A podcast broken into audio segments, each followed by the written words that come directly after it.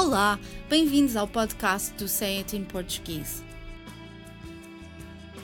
As línguas estão cheias de expressões coloquiais, idiomáticas, ditados e provérbios que acrescentam nuances à mensagem. Mas nem sempre é fácil compreender o seu significado pelo contexto onde se encontram, e por isso gostaríamos de explicar o que querem dizer. Mais uma vez, o sentido literal ou denotativo de uma expressão ajuda a compreender o seu significado figurativo ou conotativo. Quando necessitamos de percorrer um longo caminho, a melhor forma de o fazer é devagar, sem pressas, com toda a calma do mundo, pois assim não nos cansamos tanto e, apesar de demorarmos mais tempo, chegaremos com certeza ao nosso destino.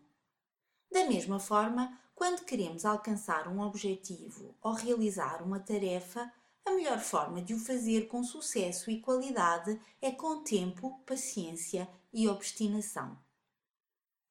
É impossível não associar esta expressão à fábula de Esopo, que coloca frente a frente numa corrida uma lebre e uma tartaruga.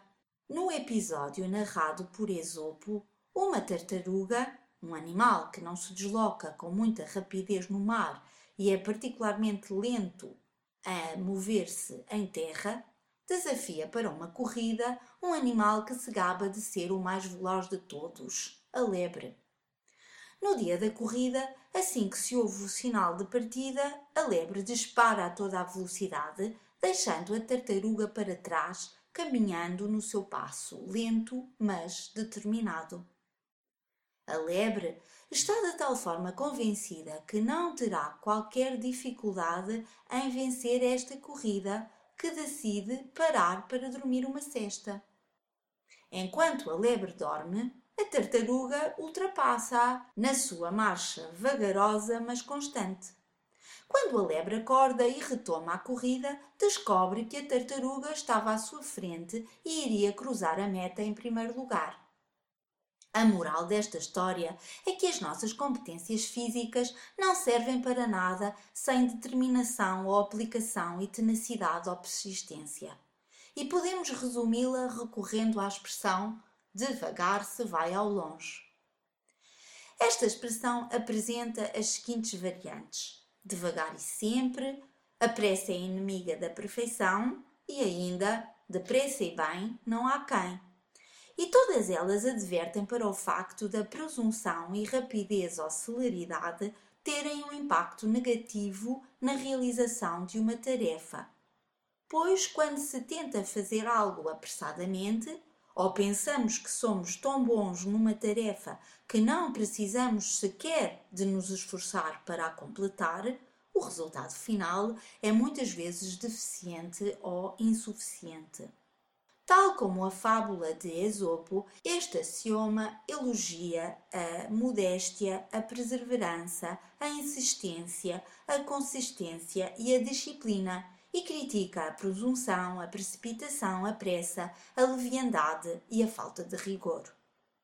Esta expressão também faz lembrar o provérbio descrito no podcast 17 Grão a grão, enche a galinha ao papo, que descreve uma situação em que temos de ter paciência e perseverança para alcançar os nossos objetivos.